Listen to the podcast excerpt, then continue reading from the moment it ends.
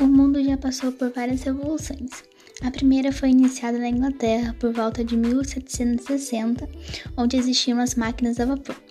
A segunda entre 1850, onde foram criadas carros e ferrovias. A terceira, de 1950 até os dias atuais, onde começou a verdadeira modernização das indústrias. E a quarta, sim, a quarta revolução industrial, coisa que muitas pessoas não sabiam. Mas é sobre isso que a gente vai tratar nesse podcast. Eu e minha parceira Mariana iremos falar sobre a quarta revolução industrial, ou indústria 4.0.